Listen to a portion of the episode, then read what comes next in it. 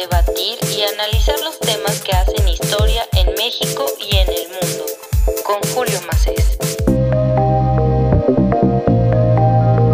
En este episodio vamos a platicar con Jorge Herrera, internacionalista por el Tecnológico de Monterrey y trabajador social por la UNAM, promotor de los derechos humanos y cofundador del Instituto RIA.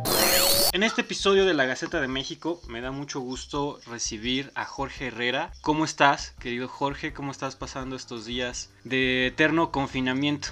Y de mucha actividad política, por cierto. Hola Julio, ¿qué tal? Muchas gracias por lo que podemos estar platicando en este espacio. Pues bien, con, con mucha marihuana, sí, para lidiar con, el, el, confinamiento, con el encierro y también para lidiar con las decisiones de los políticos últimamente. Creo que han sido días muy interesantes. Semanas atrás, el debate de la cannabis parecía que cantaba victoria. Yo me chuté toda la sesión del Senado y la verdad escuchabas de todos los argumentos sobre esta, esta nueva reforma, esta ley federal que plantea regular la cannabis. Pero para, para el público, para la audiencia, coméntanos de qué va esta ley federal que se estaba discutiendo en el Senado hace algunas semanas y que ya se ha aprobado el dictamen y que el día de ayer, pues desgraciadamente en la Cámara de Diputados, pues la rebotaron y ya ahora sí que al mejor estilo de, del, del padrino, ¿no? Los vicios que prohíbe la iglesia, pues ya lo están discutiendo, pero las drogas, ese ya es otro tema y se va a discutir, parece que hasta febrero. Exacto, entonces, bueno, por un lado estamos emocionados desde la sociedad civil, yo formo parte de una organización que se llama Instituto RIA, que formamos parte a la vez de una coalición llamada Regulación por la Paz, que somos varias organizaciones de varios contextos exigiendo una reforma a la política de drogas desde hace muchos años, ¿no? Yo llevo cinco años en este tema, pues sí, sí, como vemos un momento emocionante en estos meses en los que, pues como dice, se pasó en el Pleno del Senado el proyecto que regula la cannabis a nivel federal para uso personal, porque el, el tema de cannabis medicinal pues ya es un tema que, que, sucedió en 2017, y pues sí emociona ver también las posturas de los, de los las y los senadores, de los partidos alrededor de este tema, reconociendo, ¿no? Que pues es una planta que hace mucho menos daño que otras drogas que ya son actualmente legales, como el tabaco, como el alcohol, que incluso tiene muchos usos terapéuticos, ¿no? Y además que es una forma en la que se puede utilizar la industria alrededor de esta planta para generar ingresos al Estado, para quitarle ingresos al crimen organizado, etcétera. Entonces eso está muy chido, poder ver que nuestros representantes están reconociendo los fallos de la política prohibicionista y que nos tenemos que acercar hacia un, modelo de regulación. Sin embargo, pues como dices, aún hay un proceso en el que hemos visto pues mucho estigma, todavía mucha desinformación alrededor de la planta de cannabis y pues evidentemente eso se ha visto reflejado tanto en el proyecto de dictamen que, que se aprobó en el Pleno como en el mismo proceso legislativo. ¿no? Entonces, bueno, nada más ahorita para, para mencionar un poco como qué es lo que sigue después de que se aprobó esa ley en la Cámara de Senadores, pues se supone que ahora la Cámara de Diputados debía de revisar ese, ese proyecto y aprobarlo eh, para que entonces lo firmara el Poder Ejecutivo o en su caso hacer modificaciones si considera necesario para regresarlo a la Cámara de Senadores para que vuelva a aprobar esas modificaciones y entonces sí eh, que salga del Congreso de la Unión, tal y como lo había eh, mandatado la Suprema Corte de Justicia que tenía que suceder antes del 15 de diciembre. Pero ahora, pues esta semana nos agarra la noticia de que pues la Junta de Coordinación Política de la Cámara de Diputados, que es este es esta oficina eh, represent bueno, con representantes de las bancadas de todos los partidos y que deciden pues sobre la agenda, que, ¿no? que los, los, temas que se van a discutir en la Cámara y sobre las fechas también, sobre los, los, la calendarización, pues decidieron que ahora este tema lo iban a discutir hasta febrero en Cámara de Diputados lo cual pues no cumple con, con, lo que exhortó la Suprema Corte de Justicia y que pues quisiera recordar que estamos regulando para garantizar nuestro derecho al libre desarrollo de la personalidad mediante nuestro derecho al acceso al autocultivo para poder aprovechar y hacer uso de esta planta, así como pues cada quien decide, ¿no? Como para su proyecto de vida, para lo que cada quien pueda utilizarla y pues porque los beneficios son percibidos por cada persona al utilizar esta planta y entonces es ahí cuando el Estado no debería de, de imponer restricciones muy altas, ¿no? O, bueno, impedir el acceso a la cannabis y pues es lo que se pretende ahora con este proyecto que también muchas organizaciones se han puesto a evaluar. Bueno, pues realmente el proyecto de ley del Senado eh, cumple con lo mandatado, garantiza el derecho al libre desarrollo de la personalidad. bueno, pues yo creo que eso ya también es otro, otro tema que se puede se puede discutir. Yo escuchaba a uno de los senadores en contra y decía que básicamente esta reforma se trata de permitir a la, a la gente que se quiere divertir conseguirla. ¿Tú crees que esa es una buena forma de definir esta reforma? Vienen eh, estos comentarios, ¿no? De justo de, de, partidos conservadores principalmente, si lo tengo que decir. Claro. Pero que nacen de la desinformación, nacen del prejuicio, de no entender realmente cuáles son los múltiples usos alrededor de esta planta, ¿no? O sea, y por eso también a mí no me gusta, por ejemplo, el término que utilizan de recreativo, ¿no? Porque justo da esta, esta noción, esta idea de que pues, nada más las personas que usamos cannabis lo usamos como para divertirnos, como para pasárnosla bien, ¿no? Y pues también, o sea, no, no siempre es así, ¿no? O sea, a veces cuando tengo un día muy pesado, muy cansado, llego a mi casa, uso marihuana para sentirme un poco más relajado, para poder descansar un poco. A veces cuando estoy con amigues, pues también lo utilizo sí para divertirme, porque a veces también me hace reír, ¿no? Entonces hay evidentemente ni hablar de los usos terapéuticos que, van alrededor de, de, la planta. Entonces, pues sí, eso es como no entender que, que hay muchos fines, muchos productos alrededor del, de la misma para satisfacer las necesidades de múltiples personas usuarias eh, de cannabis, tanto personas jóvenes, personas adultas mayores, ¿no? Y que todas estas pueden entrar dentro del uso personal a diferencia de llamarlo uso recreativo, y que en el proyecto se reconoce como uso adulto, incluso para delimitar que, que la planta va dirigida para personas pues, mayores de 18 años, ¿no? Y, y se, se, está restringiendo el acceso para que niños, niñas y adolescentes pues, no puedan acceder a esta. Ah, algo que fue muy interesante, o que al menos a mí me resultó muy interesante cuando veía la sesión, era que muchos de los senadores que estaban a favor de la propuesta, había algo que, me llamó la atención de, uno particularmente que decía, no fumo,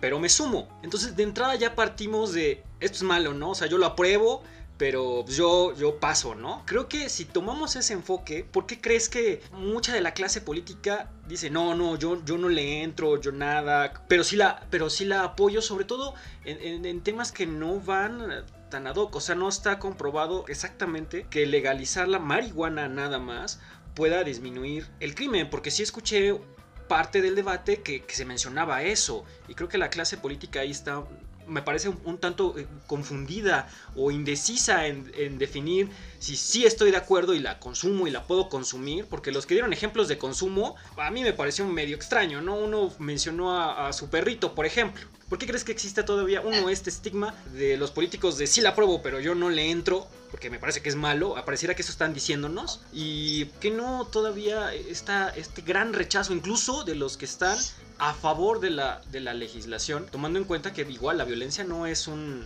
no es una garantía que se llegue a reducir. Bueno, pues es que yo también digo, y no quiero justificar a, a, nadie, ¿no? Pero también creo que eh, pues el ambiente de prejuicios hacia las personas que usamos cannabis, ¿no? De que se cree que son personas flojas, personas que no aportan, personas que incluso pueden llegar a tener problemas de salud mental, problemas de violencia, ¿no? De que se asocia el uso de drogas con la violencia. Esos prejuicios y ese, ese, esa desinformación tal vez hasta han generado barreras para que esas, esos grupos sociales, como pueden ser nuestros representantes políticos, tal vez ni siquiera han probado la planta, ¿no? Tal vez no conocen realmente cuáles son sus efectos y entonces siguen como con ese, en ese ambiente de, de miedo y de prejuicios hacia la planta pero eso se va a ir abriendo, ¿no? Va a ir cambiando eh, justo conforme vayamos cambiando la política alrededor de la cannabis, porque nos vamos a poder ir dando cuenta de que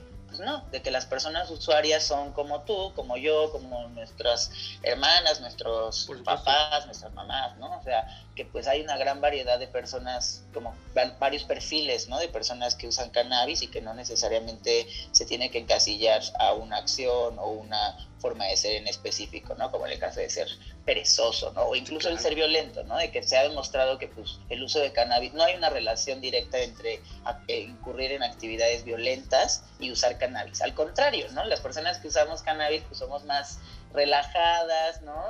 Incluso tendemos a, bueno, y esto ya puede ser como de nuevo, ¿no? De, de, caso en caso, de manera individual, pero tendemos a evaluar mejor, ¿no? A evaluar más las, las las actividades en las que nos, nos, involucramos, lo que comemos, a lo que nos dedicamos. ¿no? Es, una, es, una, planta que también permite educar para que las personas puedan reflexionar mejor sobre sus decisiones. Creo que, eso, creo que eso va a ser algo muy interesante porque evidentemente ya está la legalización. Supongamos que ya es legal portar tanta cantidad de cigarrillos, es legal portar la planta, es legal tenerla en tu casa, cuántas plantas gustes, porque ahorita todavía está medio regulado cuántas plantas puedes tener en tu casa, e incluso parece que está aprobado que, que, un oficial pueda entrar a tu casa y revisar si es cierto que tienes X o Y cantidad de plantas. Pero lo que sí va a ser interesante es que al aprobarla va a empezar a, a surgir un mayor debate respecto a su uso. Por ejemplo, en su momento con la prohibición del alcohol fue, no quiero decir lo mismo, pero es algo parecido. Ya se verá a qué tipo de personas afecta más, a qué tipo de personas no afecta más. A mí particularmente no me gustó la idea de la, de la parte opositora al decir que básicamente va a estar en la tiendita de la esquina y cualquiera la puede ir a comprar y pobres de los niños más pequeños y pobre del que esté al lado porque seguro se va a chutar todo el humo que produce.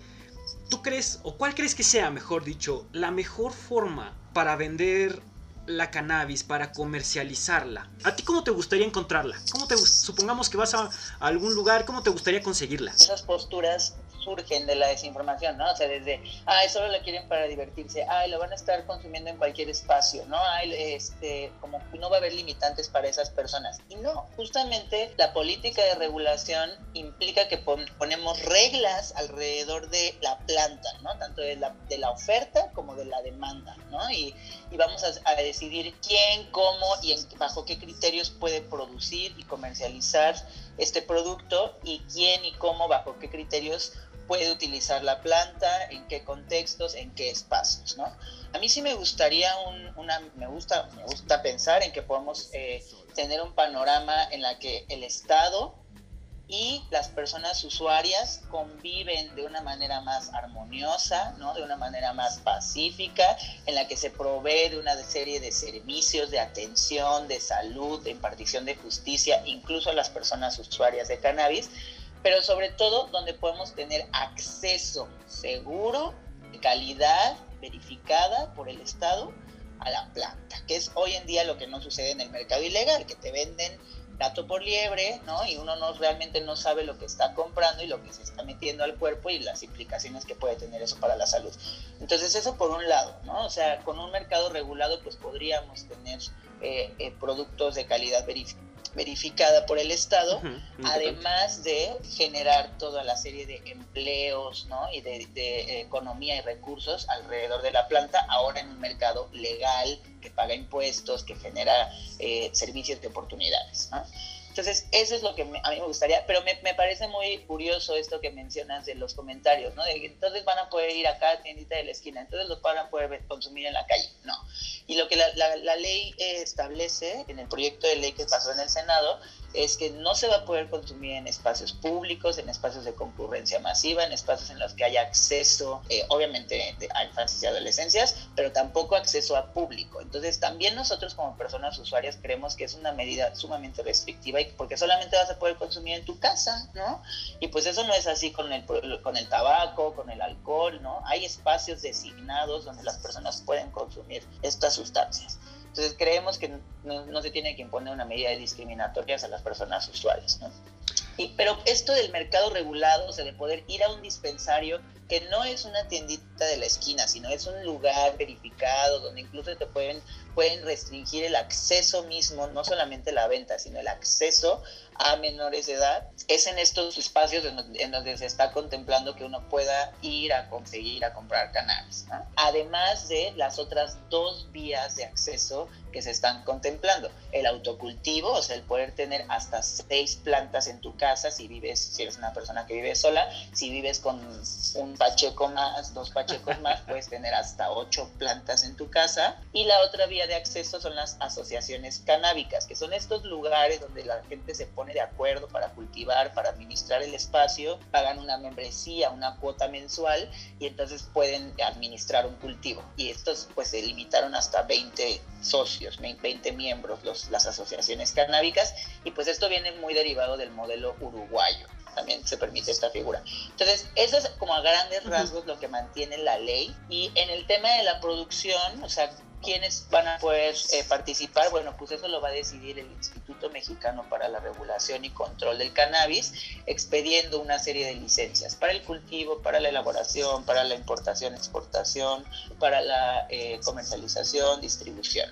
Entonces, pues antes estaba contemplando que solamente las, las comunidades cultivadoras, campesinas, los pequeños propietarios, los ejidos, eh, que son los, quienes, los que han vivido las violencias del Estado, nación, la, la intervención del ejército en sus cultivos, solamente sean ellas las que, las que pudieran eh, participar en todas las partes de la cadena de producción. Así se estaba contemplando en el proyecto inicial nos gustaba. Además del requisito de, que, de que el 40% de las licencias de cultivo iría a estas comunidades marginadas.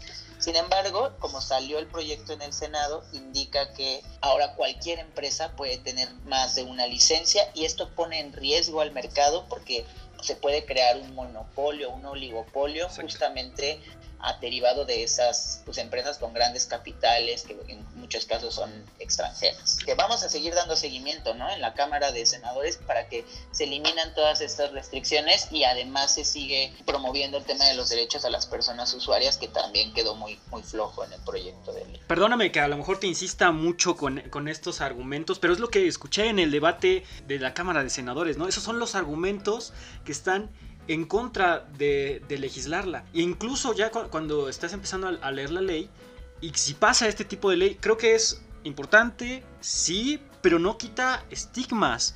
Inclusive algunos lo, sigue conservando y cuando te das cuenta que viene a Cámara de Diputados y los diputados dijeron, no, ¿saben qué? Como que vamos a necesitar pensarle un poco más al respecto y la mandan hasta el próximo periodo que empieza hasta febrero, creo que al Estado, al menos a los representantes, pues pareciera que no les interesa tanto el tema. Y ustedes como sociedad civil creo que hicieron muchísimo porque fue la presión de la sociedad civil que llega a la Suprema Corte de Justicia y es por eso que se abre este debate y que llega a Cámara de Senadores, que ahora retachan en Cámara de Diputados y parece un cuento de nunca acabar. ¿Cuál crees que sea la conclusión en el mediano plazo al menos para, para la cannabis, porque por el momento no tenemos nada, ¿eh? O sea, por el momento esta ley está en stand-by y no va a pasar nada hasta febrero. ¿Cuál crees que sea el peor de los escenarios en febrero, por ejemplo, para, para esto? ¿Crees que si tengan la voluntad para, para tirarla? O, cuáles son los peores cambios que le podrían hacer a lo que pues ya de entrada pues no pinta muy bien? Bueno, lo que, lo que me gusta es que México sí ya reconoció y ya se dio cuenta, y ahora sí lo puedo decir muy orgullosamente, de que la política de prohibición de las drogas fracasó y de que tenemos que buscar alternativas como la regulación, empezando con la cannabis. ¿no? Y ya lo reconoció la Suprema Corte, ¿no? con la jurisprudencia y el, el, tema de que se tiene que generar una ley para garantizar nuestro derecho al libre desarrollo de la personalidad, con el Congreso, con todo este proceso legislativo que estamos viviendo, y con el Poder Ejecutivo eh, mediante el Plan Nacional de Desarrollo que establece que hay que reformular el combate a las drogas, pero sobre todo con las declaraciones eh, de las últimas semanas del presidente sobre el uso responsable de la marihuana que, bueno, no, sé si has escuchado, pero él exhortó a que hiciéramos un consumo responsable de la planta y a que apelar a las libertades de la gente. Entonces, eso creo que nos pone en un escenario muy útil, sobre todo para seguir haciendo propuestas y seguir haciendo exigencias. A mí no me, no me da miedo, ¿no? No me da, no me da este temor el que se haya, se haya lanzado la, el tema ahora hasta febrero. Lo que sí es que pues sí me enoja un poco justo lo que dices, que se sigue aplazando el sistema de los derechos, ¿no? Que se sigue aplazando la implementación de, esta política que sí va a brindar oportunidades al país y justo todavía por el tema de las posturas de los partidos, de las posturas de los políticos y los prejuicios alrededor del tema, ¿no? Y, y esto que mencionabas hace rato de no fumo pero me sumo, pues a mí me parece una postura pues mejor que el decir, ay, no, van a estar fumando en la calle, van a, ¿dónde van a estar consumiendo?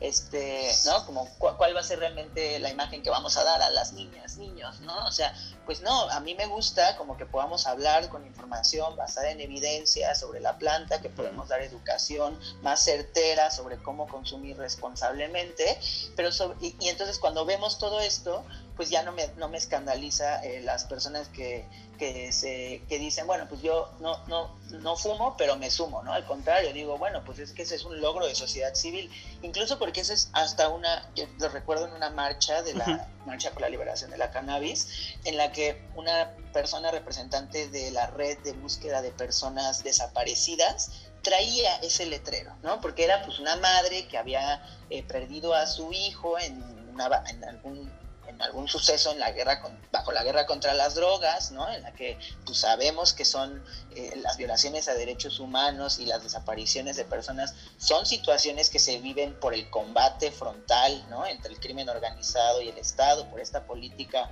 punitiva frente a, a frente a las drogas, ¿no? En la lucha contra el narcotráfico.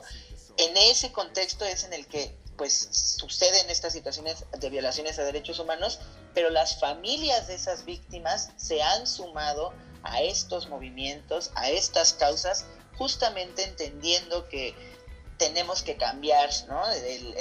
la, aproximación y la forma en la que hemos estado abordando este tema aunque ellas mismas no se, no se asumen como, como personas usuarias, ¿no? O sea, no, no son pachecas. Entonces creo que por, ahí puede ir también el tema de, de, las y los senadores, ¿no? O sea, de pues, ok, no has tenido todavía un acercamiento a la planta, no has experimentado los usos, los beneficios del consumo de cannabis, pero entiendes que tenemos que cambiar la política alrededor de la cannabis para eh, mejorar las oportunidades en el país, al igual que las, la red de, familiares en búsqueda de personas desaparecidas. Entonces, ese para mí es ya un paso así muy grande que hemos dado en sociedad civil y creo que pues, seguimos viviendo estos momentos históricos, no solamente en México, a nivel mundial pues se reclasificó el uso, el, el reconocimiento de la cannabis eh, en las listas de los tratados internacionales, ahora reconociendo que tiene usos terapéuticos, medicinales. Entonces, lo que estamos viviendo en México solamente es un reflejo de procesos internacionales que están sucediendo, pero que nosotros como sociedad civil o en la, la clase política tiene que asegurar que esta decisión y de que este proyecto realmente nos lleva a los objetivos que hemos tratado, trazado en el país de reconciliación, de construcción de paz, de generar oportunidades a quienes han sido las poblaciones más vulneradas y no a los grandes capitales, ¿no? Entonces, pues vamos a seguir dando esa, esa lucha en los próximos meses. Ahora tenemos un poco más de tiempo para prepararnos, para afinar nuestros mensajes, para mejorar nuestra estrategia y pues ahora seguir exigiendo en Cámara de Diputados para que pase una ley, pero que ahora pase mejor, ¿no? Y que pase en nuestros términos. Creo que eso es... Pues ahí seguimos. Eso es yo creo que de lo más importante, Jorge, que sí pueda pasar en los mejores términos y, que la legalización de la cannabis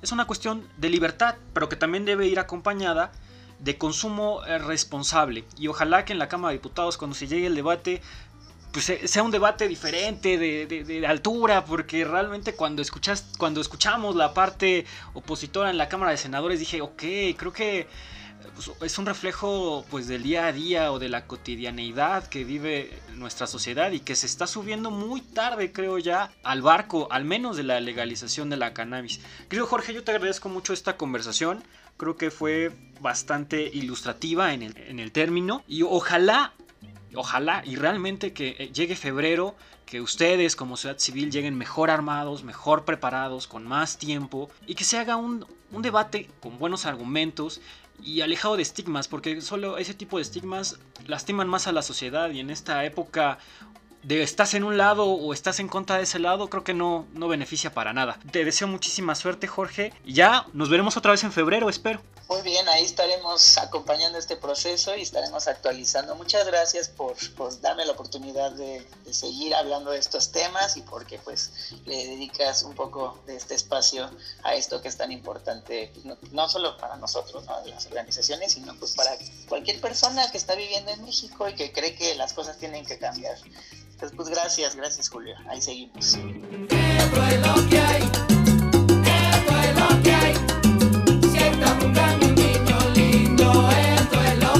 La Gaceta de México, un espacio para opinar, debatir y analizar los temas que hacen historia en México y en el mundo.